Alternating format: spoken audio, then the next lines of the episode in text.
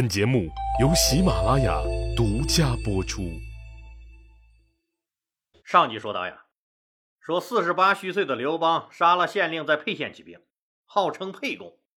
几乎同时，项梁杀了会稽郡郡守殷通，吞了会稽郡八千精兵，带着虚岁二十四岁的侄子项羽，也正是走上了造反的这条不归路。刘邦是最懂得团结一切可以团结的力量了，人家凭啥给你卖命？那时候他就知道，要想夺取天下。必须把大家拧成一股绳，结成利益共同体。所以，按照惯例，一番祭祀天地之后，刘邦进行了第一次分封。萧何的官职是丞，也就是参谋长；曹参、周勃的职务是中捐，就是副参谋长；樊哙、卢绾、任敖等为官从，就是小队长；周昌为舍人，就是刘邦集团的总会计师；夏侯婴还是老本行。任太仆一职，就是给他刘邦管车马的。哎，你可别小瞧这赶马车的，刘邦怎么也想不到，四个月以后啊，一个赶马车的彻底改变了中国乃至世界的历史。现在说刘邦的兵也征了，官也封了，誓言也举着拳头念了，袖子也挽好了。当这一切都准备就绪，大家都想大干一场的时候。出事儿了，怎么的呢？刘邦他爹，哎，就是那个给他现在的爹刘太公戴了绿帽子那个传说中的亲爹，那条神龙，把刘邦他老妈接走了，老太太升天了。刘邦觉得呀，这辈子最对不起的就是自己这老妈了。为了神化自己，让老妈这么个老实巴交的农村老太太。那背了半辈子不忠的恶名啊，还没等过上好日子呢，就走了。所以刘邦决定暂时按兵不动，回家给老妈办丧事。许多人都不理解，哎，你这革命又不是请客吃饭送礼，要是不趁着热乎劲儿赶紧闹起来，那得耽误多少事儿。咱们说啊，这刘邦是真有福啊，那个神龙亲爹。可是又重重的帮了他一次。刘邦先处理家事绝对是因祸得福，因为马上陈胜、吴广和多支冒头的起义军就被秦帝国暴揍了，大部分直接被打死。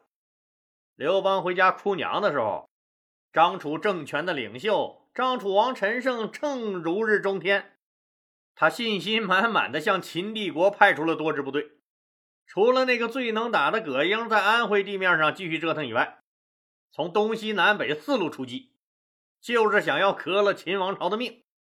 上集说过，第一路由周氏带领，向东到山东地面上闹腾；第二路由贾王吴广带兵向西进发，西晋的部队又分为三路：吴广攻打荥阳，宋刘直逼武关，周文直捣秦都咸阳。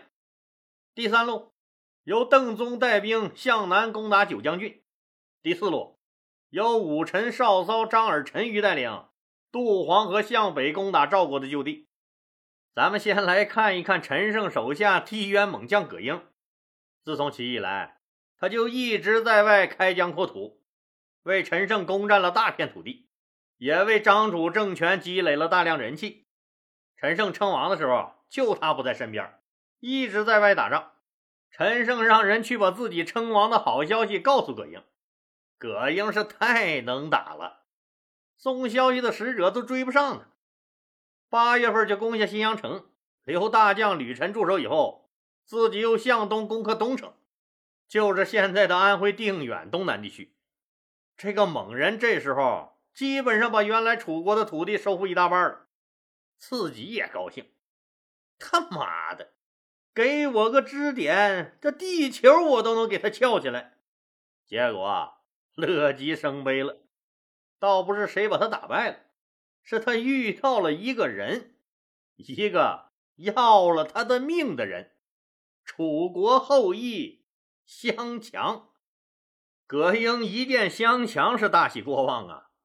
本来陈胜大将军的起义就是要恢复楚国，陈胜将军也说过。要找到原来楚王的后裔，立为新的楚王。这下子，我可给你找到了楚国的正统了。陈胜大哥，我就问你，意外不意外？惊喜不惊喜？你高兴不高兴？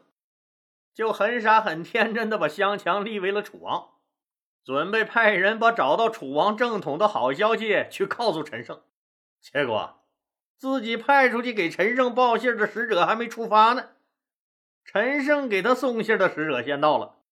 葛英一听，陈胜成了王了，这自己又弄出个楚王来。哎呀妈呀，这笑话可闹大了！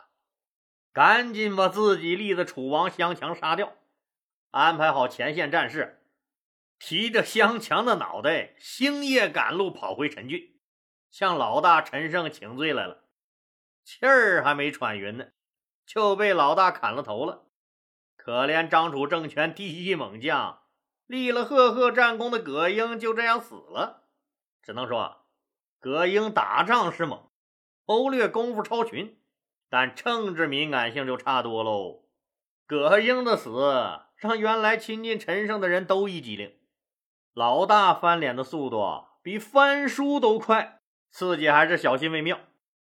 这个张楚王猜忌功臣杀了葛英的做法，搞得人人自危，在许多将领心中，对自己的未来有了新的打算。杀了一个葛英，对现在的张楚王陈胜来说。并不觉得怎么样，全国各地每天有无数支队伍投奔我而来，还缺你一个门不清的葛英吗？在短短的历史长河中，葛英就像一颗流星一划而过，虽然短暂，但极为耀眼。咱们再来看看张楚政权那分四路出击的军事部署结果怎么样？先来看看最重要的向西进攻秦都咸阳这支部队。吴广这支部队就是要先拿下荥阳，然后越过函谷关，直逼秦都咸阳。另一支西进的宋刘的部队攻打南阳，直逼武关。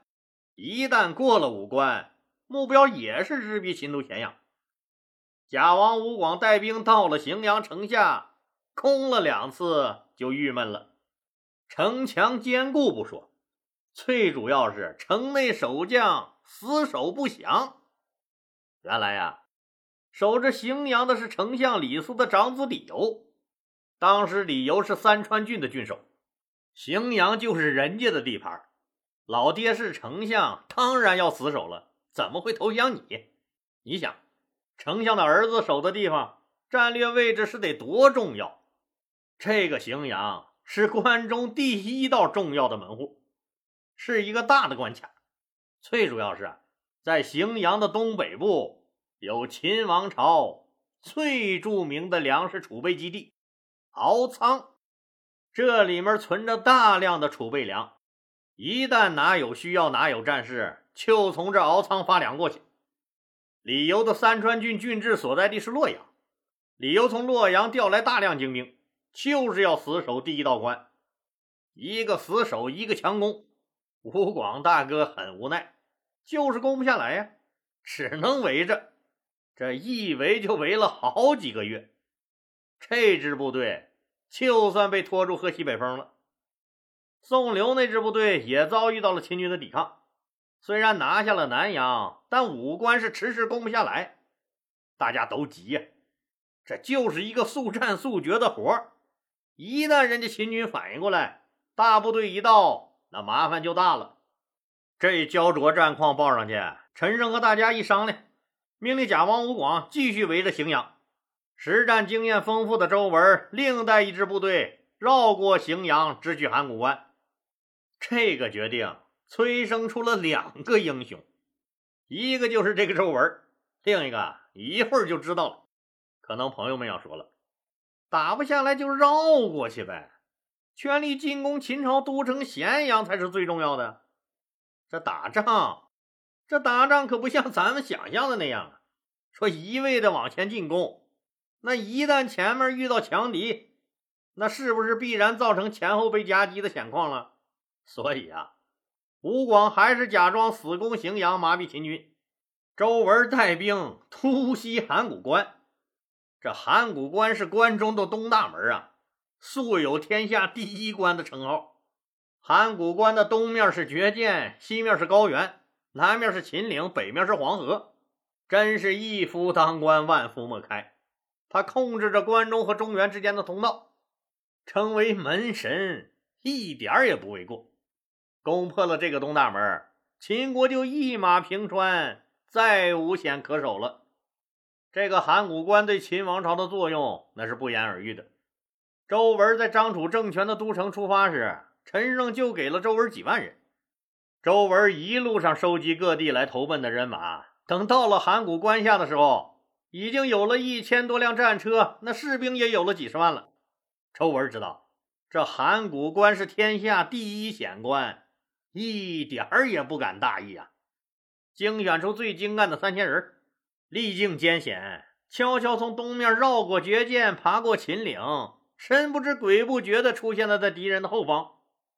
大将军周文立于大军阵前，屏气凝神，然后举起长剑，声嘶力竭地下达了总攻令。夕阳之下，战马嘶鸣，喊杀声震天，在两面夹击下。保护了秦国数百年的函谷关，竟然破天荒的被一举攻破了。就这一件事儿，就足够周文青史留名了。失去了函谷关保护的秦国，呈现在周文大军眼前的是一马平川的八百里秦川。这是秦建国以来从来没有过的重大失败，也是奇耻大辱。相反。这是张楚政权一次决定性的胜利。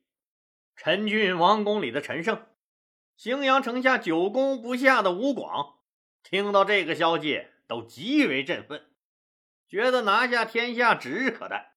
实际上，自从陈胜吴广起义以来，各地纷纷响应，地方政府的官员被杀害，城池被占领。老李前面说过，地方政府本就没有多少兵。秦朝的兵力主要部署在秦帝国的南北两个边境线上，自己管辖的境内出了造反的大事，自己又解决不了，怎么办？只有一条路，上报朝廷。一开始，秦二世根本没当回事儿，他才二十岁出头，根本没有任何从政经验。再说了，他和赵高已经确认过眼神了，俩人相视一笑：“我大秦帝国。”把原来六国所有的精锐部队都干趴下了，你们几个泥腿子，逗我玩呢？你们是不是傻？嗯，是不是傻？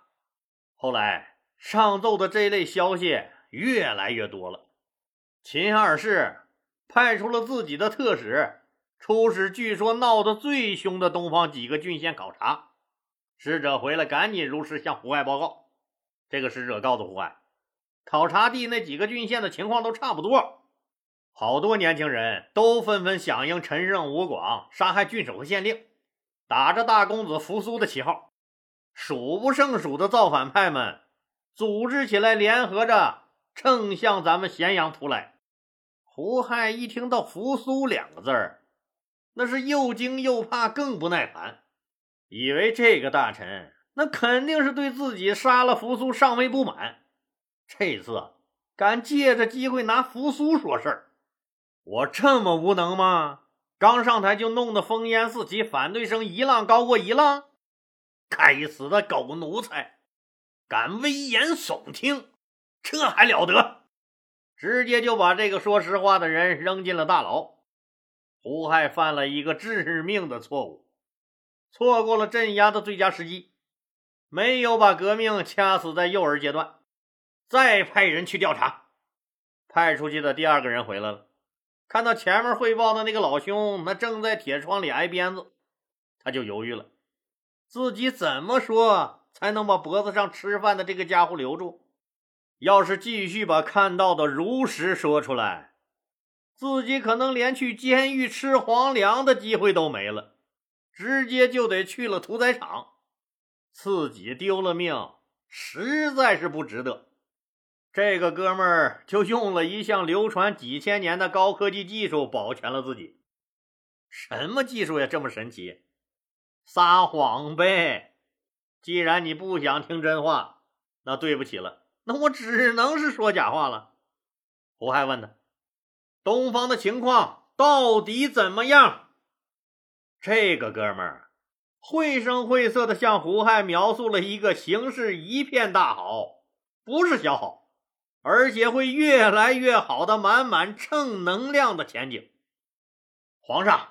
没啥可担心的，就是一帮子大字不识一个的土匪、强盗、流氓闹事儿，地方正在抓捕他们，现在基本上也抓光了，您就放心吧。胡亥高兴了，你看，你看，这才是为寡人分忧的好干部嘛！这哥们领了赏，高高兴兴回家喝酒去了。秦帝国镇压反叛的最佳时机就这样错失了。周文打下函谷关，秦帝国首都咸阳就全裸的展现在了周文面前。谁也没料到有人能越过函谷关。这函谷关到咸阳之间基本就没设防，没啥驻军。周文率军那一鼓作气就打到了咸阳东郊骊山脚下秦始皇陵附近的细水，就是现在的陕西临潼附近，距离秦都咸阳也就几十里地儿了。这太他妈吓人了！这几十万不速之客，那好像也不是吃几顿好饭就能打发走的样子。胡亥彻底蒙圈了，赶紧找大臣们来商量，怎么办？怎么办？怎么办？谁知道怎么办啊？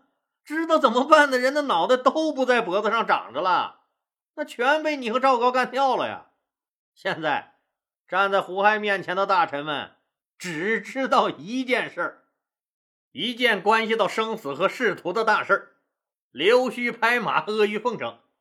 至于治国谋天下那一套，爱问谁问谁去，反正我不知道。要是大家都不知道该怎么办，这次非得被这帮泥腿子给凉拌了不可。看到热锅上蚂蚁一样的秦二世胡亥，一个人说话了。大家一看，说话的不是穿着盔甲、挂着宝剑的武将。而是一个文官，这个人是谁呀？这个人就是陈胜命令周文取函谷关，那直击咸阳政策催生的第二个英雄。之前的他默默无闻，之后的他名扬天下。这个人叫章邯，他的职位是九卿之一的少府，官职不低啊，但确实是个文官。他的少府这个职责，按咱们现在的说法。就是皇帝的首席财务官，负责管理胡亥的钱袋子。按说呀，你好好的给胡亥把税收上来就行了。哎，怎么文官还想撬人家武将的行呢？应该说，这个场合不适合他说话。虽然没有定性这是军事会议，但事实上就是一次军事会议。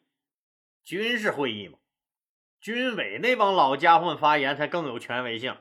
你公鸡要下蛋，那你叽叽嘎嘎的，你是啥意思呀？实际张邯也没办法，武将一个比一个怂，那胡亥都问了好几遍了，没有一个敢搭腔的。事后证明呀，这个张邯的从武营上可比他那文职出彩的多了。胡亥也知道，这时候一个文官搭腔，那不是脑子有毛病，就是他妈真有才呀。张邯说。大家也都看到了，现在盗匪已经兵临城下，他们人多势众，气焰嚣张。咱们现在北面和南面的兵马都鞭长莫及，跳他们回来根本就来不及。要想救急，只有一个办法。胡亥着急的喊：“张爱卿，什么办法？快说，快说！”张邯清了清嗓子，继续说：“盗匪应该有四五十万人。”咱们现在修陵墓的囚徒有个二十万左右，我请求皇上您呢，赦免这些囚徒的罪过，给他们武器，让他们将功赎罪。我带着他们去迎击那些前来侵犯咸阳的土匪，因为他们没有受过专业训练，只能打一下外围，充个数，震慑震慑那帮匪徒。做主力，他们肯定是不行的。我还请求皇上您。将中卫军给我调过来，作为主力迎敌。大家开始了一番议论。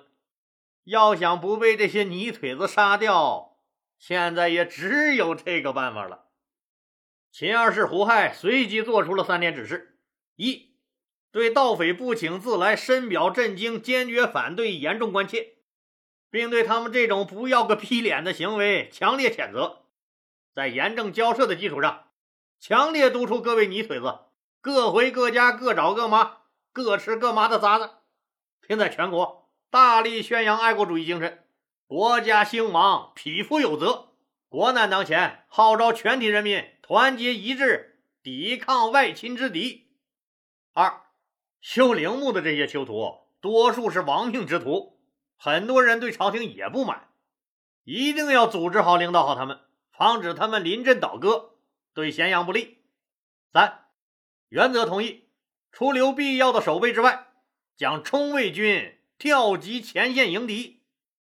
做完指示啊，在大家的热烈掌声中，秦二世胡亥去后宫，那继续喝酒泡妞去了。可能朋友们要问了，这冲卫军是个什么部队啊？老李就给简单说一下这个秦朝的军队建制啊。秦朝军队有这个皇帝警卫部队、首都卫戍部队、边防戍守部队，那还有就是郡县地方部队四种。第一种部队呢？皇帝警卫部队就是以皇帝为中心形成的防卫系统，包括布防在皇帝宫殿内外的郎中令军。哎，对，咱们经常看电视上皇帝生气了，大喊一声：“来人，拉出去斩了！”立马冲上来把人拉出去砍头的，就是这郎中令军。还有就是布防在皇宫内外的守卫皇宫的卫卫军。注意，他们这两支部队的区别啊。郎中令军是皇帝的贴身护卫，在最里层，就在皇帝的大殿内外；卫卫军是在皇宫内外。这两支部队都是贴身的皇帝警卫部队，主要任务是保卫皇帝和皇宫的安全。不到万不得已，那是不对外作战的。章邯请用的中卫军就是第二种的首都卫戍部队，这支部队布防在京城咸阳内外。是秦军精锐中的精锐，像国家有什么重大节日庆典呀，这个担任仪仗队的都是这支军队。秦始皇兵马俑的原型就是这支部队，也是现在唯一能调遣的正规部队了，人数在五万人左右。第三种部队就是边防戍守部队，由都尉统帅，负责边境的守卫。第四种部队就是郡县上的地方部队，由郡尉和县尉统领。负责地方治安等等，章邯就是以中卫军这区区几万人，加上临时组建起来了修陵墓的二十万人，在细水对岸，静静的等着周文的大军渡河。好了，今天就说到这儿吧，谢谢大家。如果您喜欢我的作品呢，请点击该专辑右上角的订阅键。喜马拉雅对本专辑提供免费的订阅服务，订阅以后，节目有更新。就自动显示在节目列表中了，方便您的收听。更欢迎老铁们打赏、点赞、评论、转发和分享，谢谢。